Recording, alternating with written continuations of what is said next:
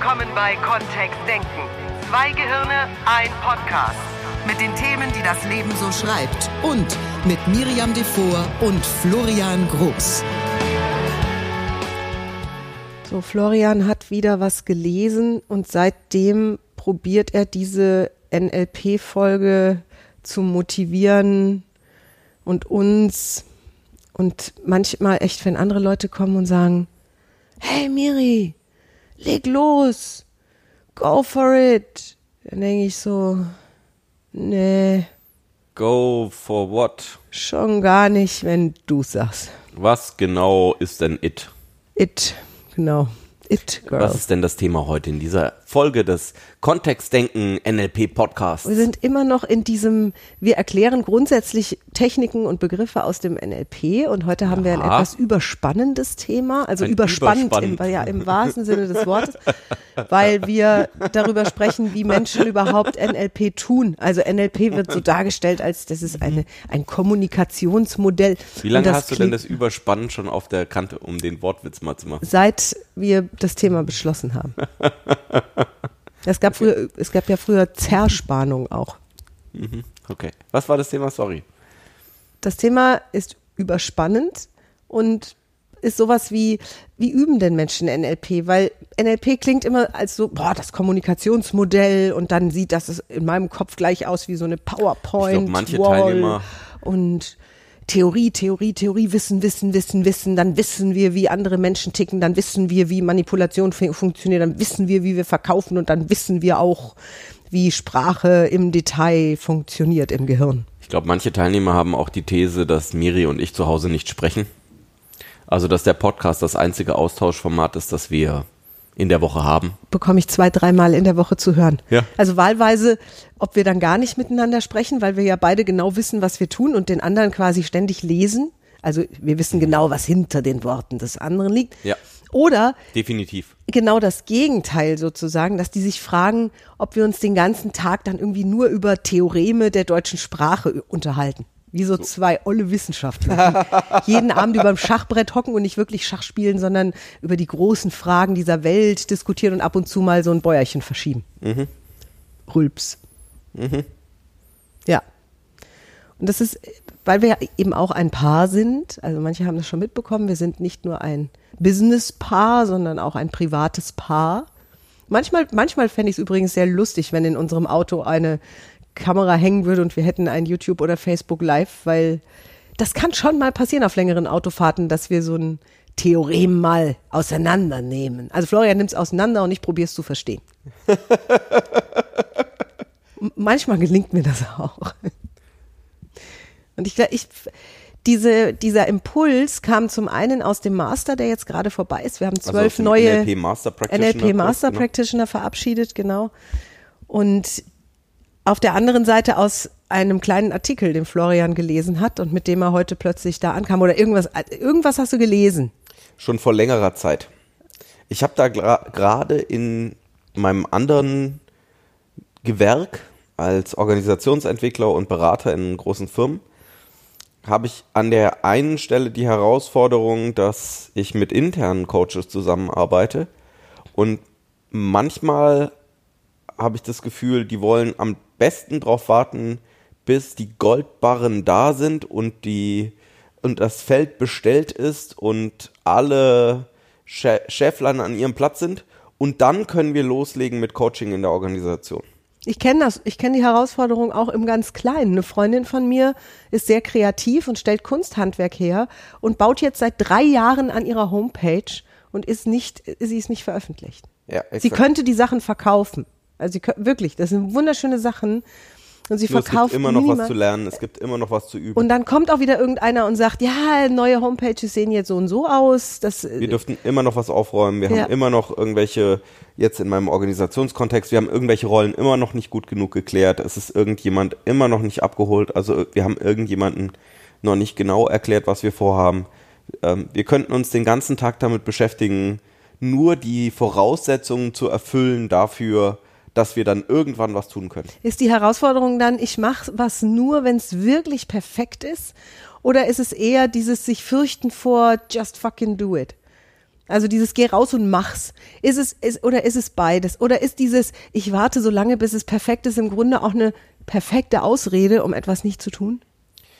Ich glaube nicht mal, dass es eine perfekte Ausrede ist. Gerade bei, also dass es um die Aus, um den Ausredenteil geht. Gerade wenn jemand vielleicht eine neue Fähigkeit wie NLP gelernt hat oder in der Organisationsentwicklung eben eine neue Rolle einnimmt, dann ist vielleicht auch der Wunsch da, das besonders gut zu machen von Anfang an und am Anfang eben keine Fehler zu machen, sondern von direkt auf einem hohen Niveau einzusteigen. Und das ist, glaube ich, der Verhinderer für manche Menschen. Dass sie dann sagen, ja, wenn ich das, wenn ich das mit den Sprachmustern noch nicht so super drauf habe im NLP, wenn ich noch nicht genau Trancen anleiten kann, dann probiere ich das am besten auch gar nicht aus. Und das wird natürlich dann zu einem, das wird nie was. NLP ist etwas, das Menschen tun, nicht etwas, was Menschen wissen. Das ist sowieso Genau. klar, denn hier geht es um Sprechen, Kommunizieren, miteinander etwas erschaffen durch Inhalte. Und solange Menschen nicht NLP machen, gibt es kein NLP. Exakt. Und das Thema hatten wir im Master, deswegen sage ich, der Impuls kam auch daher, weil was ist wichtiger, dass die Teilnehmer alles, alles wissen, also dass sie genau wissen, wie welche, welche Kommunikationsspezifik genannt wird, oder ist es viel wichtiger, dass sie, wenn sie morgens ihr Brötchen beim Bäcker kaufen, das erste Mal NLP benutzen, um zu testen, zu experimentieren, zu schauen, gibt es einen Unterschied? Habe ich jetzt mehr Lächeln bekommen und selbst mehr gelächelt beim Einkaufen des Brötchens? Habe ich eine vielleicht etwas glücklichere Bäckereifachverkäuferin hinterlassen? Oder habe ich vielleicht auch einfach eine verwirrte Bäckereifachverkäuferin hinterlassen? Nur ist es auch okay. Also es ist einfach. ja, okay. Ja, weil vielleicht was noch nicht so hundertprozentig funktioniert hat. Ja. Auch das ist in Ordnung. Das ist genau das Gleiche. Wir haben in, im Practitioner haben wir manchmal die Übung drin, wenn wir den Eindruck haben, dass die Gruppe das braucht, dass wir Komplimente üben. Und manche von den Komplimenten sind wirklich so an der Grenze. Also da darf ich mit viel Wohlwollen und Großzügigkeit mir das anhören und dann überlegen, dass der Mensch ein Kompliment mir gerade machen wollte und dann verstehe ich, dass das ein Kompliment sein soll. Viele Menschen üben das Und nicht mehr. fair enough. Also ja. irgendwie, genau, wir dürfen ja irgendwie dahin kommen, dass wir die Dinge richtig gut können. Und es geht hauptsächlich darüber, dass wir es üben. Es ist verrückt, der, der Kleine von uns, äh, der kleinste Sohn, hat vor etwas über einem Jahr angefangen, Klavierstunden zu nehmen. Und was mich total gewundert hat, war, dass die Klavierlehrerin nach drei Monaten, da konnte der irgendwie gerade drei oder vier Finger bedienen. Und also es, es klang noch nicht wirklich nach Musik, es klang nach, er spielt kontrolliert irgendwelche Töne. Ähm, wenige Töne. Hat sie gesagt, er spielt Konzert. Also er kommt mit auf das Ja. Konzert dieser Klavierklasse und spielt auf einer großen Bühne an einem Flügel seine drei Töne vor. Und ich war etwas überrascht, weil ich dachte, ähm, wie soll das Publikum das jetzt gut finden, was der da macht? Also außer, dass er süß aussieht, vielleicht hinter diesem Riesenflügel. und dann habe ich gedacht, gut, wenn er damit punktet, ist ja wurscht. Ich habe das so hingenommen und mittlerweile habe ich das Konzept dahinter verstanden, denn der gewöhnt sich einfach unfassbar früh an die Situation auf der Bühne und durch die Einfachheit der Dinge, die er da macht, also die er quasi im Schlaf zu Hause machen kann, ist es für ihn völlig selbstverständlich, auch jetzt nach einem Jahr, wo er schon komplexere Stücke spielt, sich hinter dieses Riesenflügelinstrument zu setzen Ja. und es einfach dann zu machen, wenn das Konzert da ist, mehrfach im Jahr. Und das sind große Konzerte, die sie veranstaltet, zum Teil auch wirklich in renommierten Konzerthäusern. Und das ist sehr beeindruckend zu sehen, wie selbstverständlich ihre Schüler auf die Bühne gehen. Ja, war gut. Ja. Und ich glaube, dass das mit so dahinter ist. Also perfekt ist es sicher noch nicht. Und im Vergleich mit den 14-, 15-Jährigen bei ihr, die zu Jugend musiziert fahren, ist es alles noch voll der Anfängerkram. Nur vielleicht ist das nicht der sinnvolle Vergleich. Ne? Eben. Also warum jetzt einen Siebenjährigen mit einem 15-Jährigen, der das seit sechs Jahren macht, vergleichen? Weil dann wäre die einzige Reaktion, die wir daraus schließen könnten, wäre, oh, er sollte aufhören, weil er ist nicht so gut wie der andere. Nur ist es tatsächlich sinnvoll? Wahrscheinlich nicht. Und genau das Gleiche, wenn, wenn wir im Practitioner oder Master Practitioner oder selbst wenn wir in einen Trainer fliegen, wenn wir uns mit bestimmten Leuten vergleichen, da würde ich auch sagen, wow, jemand macht seit 50 Jahren Trance. Ja.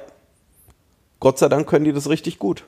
Oder hat einen ganz anderen Stil von Trance. Wir haben ähm, im Master Practitioner machen wir manchmal auch direktivere Formen von, von Hypnose und von Trance vorgehen, dieses Mal auch. Und wenn jemand da drin wahnsinnig gut geübt ist und das 20, 30, 40 Jahre lang macht, dann wäre meine Hoffnung auch, dass sie das richtig gut können. So. Und soll ich mich dann damit vergleichen? Vielleicht nicht so sinnvoll. alles, wenn, wenn ich so zurückdenke, wie ich gelernt habe oder wie ich lerne, dann war das immer dieses Spielerische. Als ich NLP zum ersten Mal gelernt habe und zum ersten Mal damit in Berührung kam, habe ich quasi an Tag zwei schon meine ersten Experimente gemacht, wenn ich in dem Ort, in dem der Kurs stattfand, mir eben ein Brötchen gekauft habe oder ein Eis und mir überlegt habe, was kann ich jetzt aus NLP-Brille, aus NLP-Sicht heraus mal anders machen, als ich es vorher gemacht habe. Und habe dann beobachtet, was passiert. Das war jetzt nicht immer von Erfolg gekrönt oder das war nicht immer das Feedback, was ich mir vielleicht erhofft oder erwartet hätte. Spannend ich habe ja- geübt und ich habe das wirklich mit Freude gemacht und es hat mich auch nicht abgehalten, das weiter zu tun, wenn da jetzt mal was nicht so perfekt geklappt hat. Wer nicht bei drei auf dem Baum war oder wer mit mir gesprochen hat, der hat eine Portion NLP abbekommen. Spannend ist ja, generierst du neue Ergebnisse Ja. sozusagen. Also wenn ich bisher meine Bäckerei-Fachverkäuferin oder die, ähm, den Herrn an der Wursttheke oder wo auch immer, an der Supermarktkasse oder an der Tankstelle, wenn ich da bisher ein bestimmtes Verhalten produziert habe, kann ich dann mein Verhalten so ändern, dass da irgendwas anderes passiert? Das ist ja das, was wir Das haben ist wollen. erstmal das Ziel. Wenn was anderes passiert, was grundsätzlich erfolgreich für einen NLPler Also, und dann weiter verfeinern. Vor allem zum Lernen, zum Üben, zum Voll gut. was tun. Also um Gerade wenn dann auch mal was total Überraschendes passiert. Exakt. Das ist super. Das war am allerbesten. Das waren die besten Erfahrungen. Wirklich. Und diese Idee kommt eben aus, die, die Theorie dahinten, dahinter heißt Effectuation. Und da geht es eigentlich darum, was Unternehmer tun. Also wie denken Unternehmer über Situationen nach. Und viele erfolgreiche Unternehmer haben Forscher in den USA herausgefunden und dann eben diese Theorie aufgestellt. Die gucken einfach, was ist der, was ist der Spatz, den sie gerade in der Hand haben oder die Taube, die sie gerade in der Hand haben und machen damit irgendwas.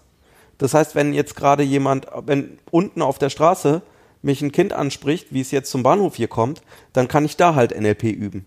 Wenn ich ähm, am, in der Supermarktkasse hinter einer Dame stehe und ähm, wir kommen ins Gespräch über die Dinge, die auf dem Bad liegen, dann ist da der Zeitpunkt, NLP zu üben.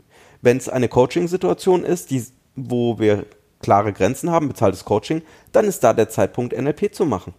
Also es gibt, es ist sozusagen immer die Möglichkeit zu üben, im Rahmen dessen, was in der Situation halt gerade möglich ist. Eine formelle, eine formelle Übung oder so ein richtiges Werkzeug aus dem NLP werde ich sicherlich nicht an der Supermarktkasse so mit, ja, dann schließen Sie mal Ihre Augen und denken Sie mal über Ihre Zukunft nach oder über die Vergangenheit oder wir machen dies. Da darf das dann irgendwie anders laufen. Nur was üben geht da auch. ich, ich glaube, dass viele Hörer uns dabei pflichten und sich vielleicht ein Stück weit auch an der einen oder anderen Stelle selbst ertappen. Ich habe ganz viele Bereiche in meinem Leben, wenn es ums Tun geht, dass ich relativ schnell dabei bin, zu sagen, tu's raus. Also ne, ich, Amy Hoy, eine ganz tolle Trainerin aus den USA, die ich sehr schätze, hat dieses Just fucking ship it Thema. Also bring's raus. Tu was. Wir haben jetzt unser erstes NLP Online-Training am Start, das wir im Grunde schon im Juli launchen wollten. Jetzt wird's August. Das hat auch was mit den technischen Hintergründen zu tun, an die wir uns gerade hier Aber anpassen. hauptsächlich mit den Dingen, die wir noch so nebenbei machen. Und wir haben, und wir haben jetzt ne, wirklich den Termin gefunden, wo Florian sich auch die Zeit nimmt und sich hinsetzt und das macht und alles ist gut. Und auch da werden wir in einzelnen Kapiteln nicht alles aus dem NLP lehren können. Das geht auch online nicht aus, aus unserer Sicht. Das, was online geht, machen wir und da sind Übungen dabei. Das heißt, die Menschen, die dieses Training bei uns buchen, werden online Aufgaben bekommen, die sie dann offline machen. Denn NLP funktioniert nicht vom Computer. Vielleicht noch in der E-Mail. Und Nur, die wenigsten Techniken sind für alleine gemacht. genau. Also die wenigsten, wir hatten die Frage, wir haben die Frage im Practitioner immer wieder und auch im Master Practitioner jetzt auch, kann ich die Übung auch mit mir selber machen? Naja, in Grenzen, ne? Also wenn es darum geht, eine Runde entspannter zu werden, sicherlich geht Autosuggestion auch oder ähm, eben geführte Trancen anhören, geführte Meditationen anhören. Und natürlich ist es nochmal was anderes, mit jemand anders zu üben, wenn das Gegenüber sich genau drauf einschwingt. Wo bist du gerade? Was passiert gerade? In welchem Rhythmus atmest du? Wie, was kann ich sagen? Um Auch Wahrnehmung üben. Oder ja, wenn, da, oh. wenn da keine anderen Menschen sind, was? Ich meine, es ist schön, wenn du dich schon mal wieder selbst Rapport. wahrnimmst. ist das, äh, äh, das Fachwort dafür. Wir haben Ja. einen Podcast darüber gemacht. Mit anderen Menschen in Kontakt kommen. Eben in der, nee, die heißen hier nicht Späti, ne? Im Rheinland. Nee. Die heißen Bütchen. Ja. Wenn ich im Bütchen bin, hier im Rheinland, dann rede ich vielleicht auch anders mit den Leuten. Also dann möchte ich vielleicht auch irgendwie mit denen, wenn ich mit, mich mit dem Besitzer da unterhalte oder den Leuten, die davor stehen, dann sind wir instantan beim Du. Also es gibt überhaupt keinen Sie an der Stelle. Und dann unterhalten wir uns über andere Themen, als wenn ich in irgendeiner Firma drin bin. Und es ist doch gut, es zu üben. Inhaltliches, also inhaltlich in den Kontakt zu kommen und auch von, wie essen wir da oder wie trinken, wie trinken wir da was oder wie, wie funktioniert es da so von der Kultur her. Und ein Feedback, das kommt, eben aufzunehmen. Und Feedback bekommst du, wenn du in Aktion gehst. Also vom auf dem Sofa sitzen und drüber nachdenken, wie dieses Universum vielleicht funktioniert, ist noch nicht wirklich viel passiert. Das heißt, was tust du, damit das, was du planst, das, was du dir wünschst, das, was wirklich deine Träume sind, immer näher und näher rückt. Und manchmal sind es Kleinstschritte. Nur du tust schon was dafür.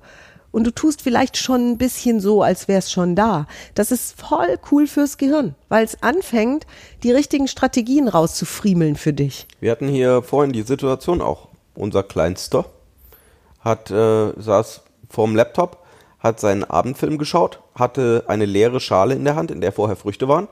Ich bin vorbeigelaufen und er meinte, machst du das mal in die Küche? Ich habe ihn angeschaut und er, oh, würdest du das bitte in die Küche stellen, Florian? Ich so, mhm, klar mach ich das gerne. Das war üben. Also das war mit dem Feedback dann tatsächlich was tun. Wann machen Menschen gerne was für dich? Was kannst du tun, um die Wahrscheinlichkeit zu erhöhen? Was kannst du tun, dass du was gerne für dich machst? Ja.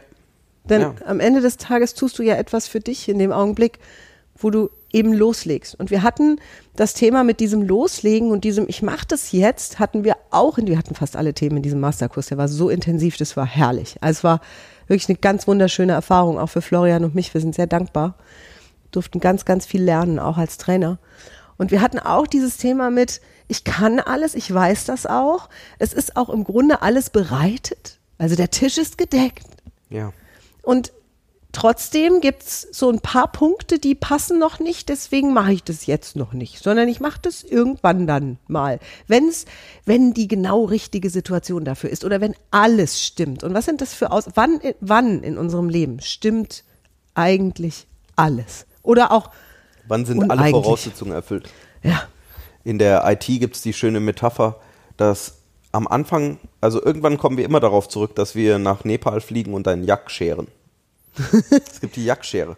Also wir wollen unseren NLP-Kompaktkurs online bringen. Dafür dürfen wir noch die Integration von den beiden Plattformen, die involviert sind, klären. Dafür dürfen wir noch klären, ähm, dafür dürfen wir noch die Texte schreiben. Um die Texte zu schreiben, brauchen wir einen Ort, an dem Miriam sich wohlfühlt. An einem Ort, an dem Miriam sehr sich wichtig. Genau. sehr wichtig. Da darf es nicht zu warm sein. Also, wenn's Nein, da darf bitte alles stimmen. Wenn es nicht zu warm ist, dann dürfen wir dafür sorgen, dass sie schön warm ist, bis auf ihren Kopf.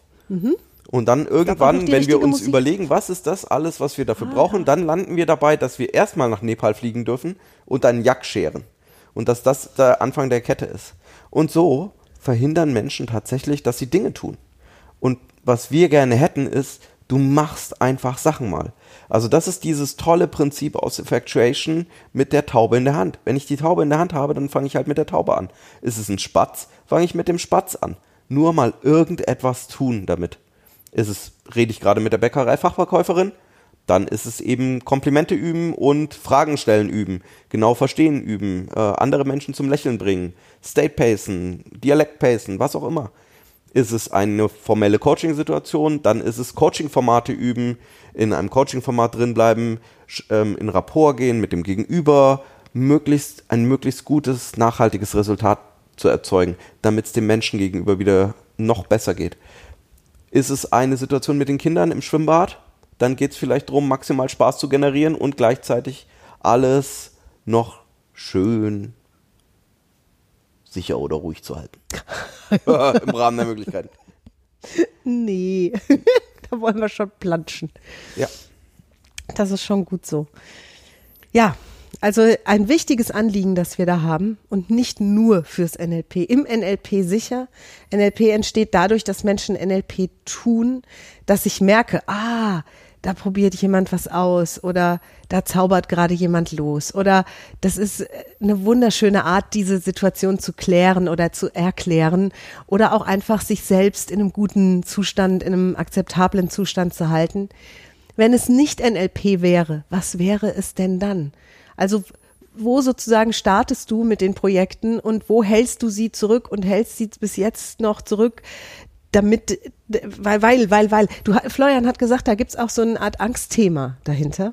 Das finde ich vielleicht spannend und ich würde es gerne noch hier mit reinholen, weil tatsächlich scheint dieses Aufschieben und Aufschieben und Aufschieben auch was damit zu tun zu haben. Ja, mit dem Wunsch, das eben von Anfang an perfekt zu machen. Und es, also die, die, die Hoffnung da drin, das so gut machen zu können, gleich von Anfang, dass das so ein Riesenberg wird, dass dann manche Leute da nicht mehr hochkrabbeln. Und dann eben das Ganze klein zu haben und zu sagen, ja, okay, wir machen halt mal irgendwas. Also vielleicht ist ähm, das erste Mal, wenn ich mich ausprobiere mit einer neuen, mit einem komplett neuen Kommunikationsmodell, sowas wie NLP oder mit einem bestimmten Werkzeug daraus, vielleicht geht es auch mal schief. Nur dann entspannt zu lachen und zu sagen, okay, beim nächsten Mal klappt es schon besser. Nur was ausprobiert zu haben.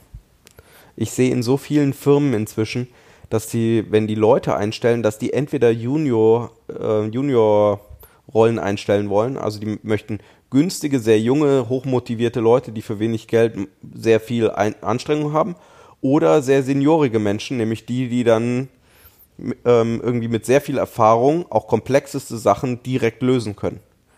Nur was die Unternehmen irgendwie nicht mehr haben, ist so ein Weg vom Junior zum Senior sondern die bleiben entweder in der, in der Junior-Rolle so lange drin, wenn die versuchen, da rauszukommen, habe ich schon erlebt, dann dürfen die Firma wechseln. Und äh, werden dann instantan vom, von einem Junior zum Senior. Und es gibt überhaupt keine Progression mehr, keine, keine Abfolge mehr. Und das ist Und was, die was Abfolge ist so, ich meine, wie, wie funktioniert denn das Leben? Wir haben doch überall, egal wo wir hinschauen, auch in der Natur, haben wir Abfolgen. Haben wir sowas wie, wenn da was wächst, ist es noch nicht perfekt. Wenn du ein Samenkorn einpflanzt, sieht es noch nicht aus wie die Rose, die auf der Packung abgebildet ist. Und das zu erwarten ab dem ersten Tag ist echt frustrierend. Das ist eine der schönen Metaphern von Milton H. Erickson. Ne? In den Baumarkt zu fahren und ähm, eine von diesen Blumensamen Packungen zu nehmen und dann zu Hause aufzumachen und enttäuscht zu sein, dass die Samen irgendwie ganz anders aussehen als die Blumen, die da drauf auf, äh, aufgedruckt sind. Oder die ganze Zeit dann in dem, in dem Topf nachzugraben, ob es denn schon sprießt oder nicht. Das ist einfach nicht sinnvoll. Ja. Sondern es ist, manche Sachen brauchen dann einfach auch ein bisschen Zeit und zwischendurch brauchen sie viel Pflege.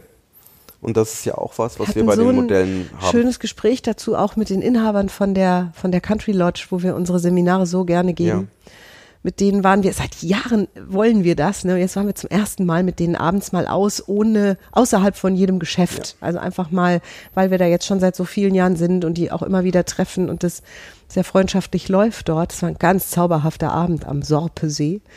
Und da ging es auch darum, wie lange braucht denn ein Unternehmen, um zu wachsen? Also wie lange, um, um gesund zu wachsen? Und äh, der, der Chef dieser Country Lodge, der Gründer, ist ein erfahrener Geschäftsmann, der vorher auch in Konzernen gearbeitet hat und in großen Konzernen und Geschäftsführer war und so weiter. Und es war so spannend und so liebevoll, was der da von sich gegeben hat, dass eben dieses dann auch ein Stück weit Geduld haben mit sich selbst, mit, de, mit dem Projekt, das da geplant ist, mit dem das wachsen lassen, die Ausdauer zu besitzen, auch wirklich anzufangen, also loszulegen und nicht glaub, zu planen Trick, und ne? zu planen und zu planen und zu planen. Was zu tun und dann eine ganze Weile auch erstmal entspannt zu sein mit den Ergebnissen, die kommen, weil am Anfang ist sicherlich viel Lernen dabei und eben einfach auch Wachstum. Und der hat da ein Paradies erschaffen, ein sehr erf erfolgreiches Paradies. Und das zu sehen bedeutet, also wenn ich sowas sehe, dann, dann habe ich einfach das Gefühl, da ist was ganz Gesundes gewachsen. Und das war bestimmt auch nicht immer einfach und das war bestimmt kein Freiflug, den die da gemacht haben. Nur, die sind jetzt wahnsinnig erfolgreich, die sind auch da gesettelt und es ist alles gut und das sind voll die erfolgreichen Unternehmer. Und ich orientiere mich da gerne dran. Und wenn so ein Mensch zu mir sagt, tu es jetzt, dann nehme ich mir das sehr zu Herzen. dann ist es für mich etwas, was von jemandem kommt, der hier schon Weisheit gesammelt hat. Das andere, was da noch mit reinspielt, was wir auch immer im Practitioner haben, ist dieses Thema, naja, aber was, wenn ich jetzt so ein, so ein Sprachmuster aus dem NLP übernehme oder so ein Sprachwerkzeug oder aus irgendeinem anderen Kommunikationsmodell? Wenn ich, wenn ich sowas mache und es fühlt sich am Anfang noch nicht so, es fühlt sich noch so fremd an. Also normalerweise babbel ich halt einfach, wie mir der Schnabel gewachsen ist.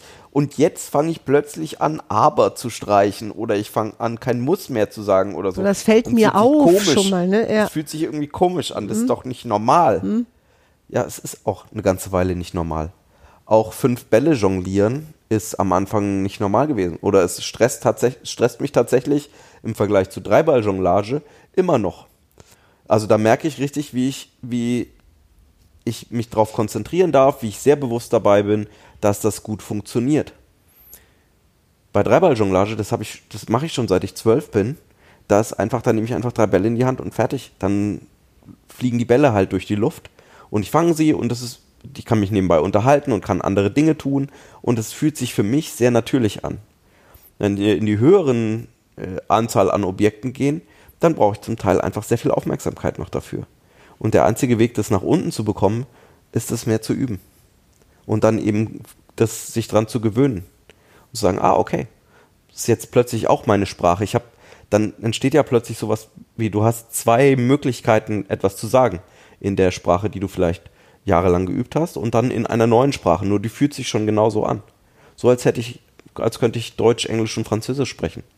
Und in bestimmten Kontexten, nämlich in Frankreich, ergibt sehr viel Sinn, auf Französisch was zu sagen. In England ergibt sehr viel Sinn, was auf Englisch zu sagen. Und die, einfach die Wahlmöglichkeiten zu haben, die Optionen zu haben, da sind wir ja auch schon bei den Grundannahmen von NLP dann zurück. Das stimmt. Ja, und dann ne, so hochmotiviert loszuziehen und zu sagen, ich habe jetzt drei Seiten von einer 16-seitigen Homepage fertig. Zumindest bin ich schon mal im Netz zu finden. Und es gibt auch ein paar Fotos von den schönen Dingen, die, das ist meine Freundin, ne, die diese Kunstobjekte fertigt. Es gibt schon ein paar Fotos von diesen Kunstobjekten, die Menschen sich angucken können und sie wissen, wie sie mit mir Kontakt aufnehmen können. Ja. Das würde ja schon mal reichen. Das ist zumindest ein, ein erster Schritt. Genau. Und ähm, das kommt dann eben auch aus der Effectuation raus, aus dieser Theorie raus, dass sie sagen, ähm, und, und dann ist es eben aus dem Unternehmertum raus, dass sie sagen, der, das Experiment, was du machst, der Versuch, den du machst, ist der so, dass, wenn das völlig schief gehen würde, dass ähm, das trotzdem, dass das Unternehmen trotzdem weiterlebt. Und das ist eben genau das, worum es dann geht. Also wenn jetzt nur drei Bilder auf der Homepage sind und ähm, da steht nur eine E-Mail-Adresse, wenn jemand Interesse hat, dann könnte er sich da noch zusätzliche Bilder schicken lassen oder so. Was ist das Schlimmste, das passieren könnte? Das Schlimmste, das passieren kann, ist, dass es Das dass, 100 auf einmal schreiben. dass sich jemand meldet. ja, dass sich jemand meldet. Dass wirklich ein Kunde plötzlich da ist. Ja.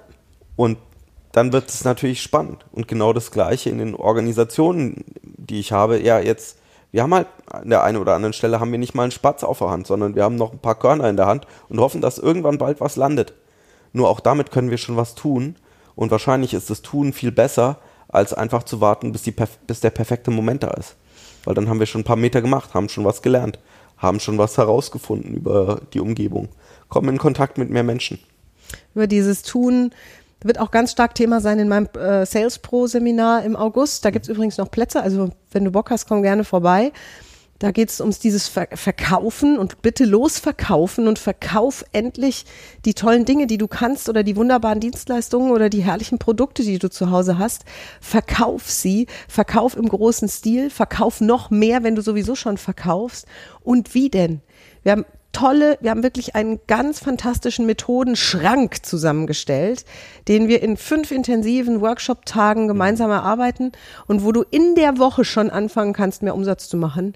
Und ich bin gespannt, wie viele sich diesen Podcast zu Herzen nehmen, die sich da jetzt noch anmelden und sagen, ich habe diese Folge gehört und ich, ich leg jetzt endlich los. Also wie, wie Calls to Action machen, Ja, wie den Abschluss tätigen, ganz genau. Ähm, wie über Conversion Rate vielleicht auch nachdenken. Also Ja. wie viele Leute kommen auf die Seite, wie viele schließen dann ab, was ist, was möchtest du haben, wie brauchst du so ein, wie könnte so ein Trichter gebaut werden oder so. Also was kann auch Thema sein da. Herrlich. Ha, So, legen wir los, ne? Vielen Dank fürs Anhören, fürs Loslegen. Vielleicht legst du morgen mit irgendwas los. Vielleicht dauert es noch eine Nacht, du schläfst und wachst morgen auf und denkst, "Ah, heute tue ich's einfach. Das ist doch ein guter Plan.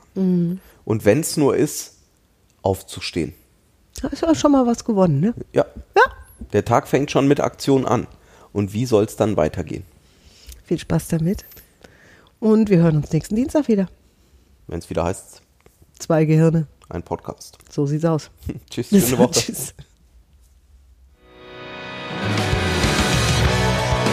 Mehr von uns gibt es unter www.kontext-denken.de. Unsere Seminare, unsere Workshops und unsere MP3-Downloads findest du auf unserer Seite. Wir freuen uns auf dein Feedback und sagen Tschüss bis nächste Woche. Bis zum nächsten Podcast.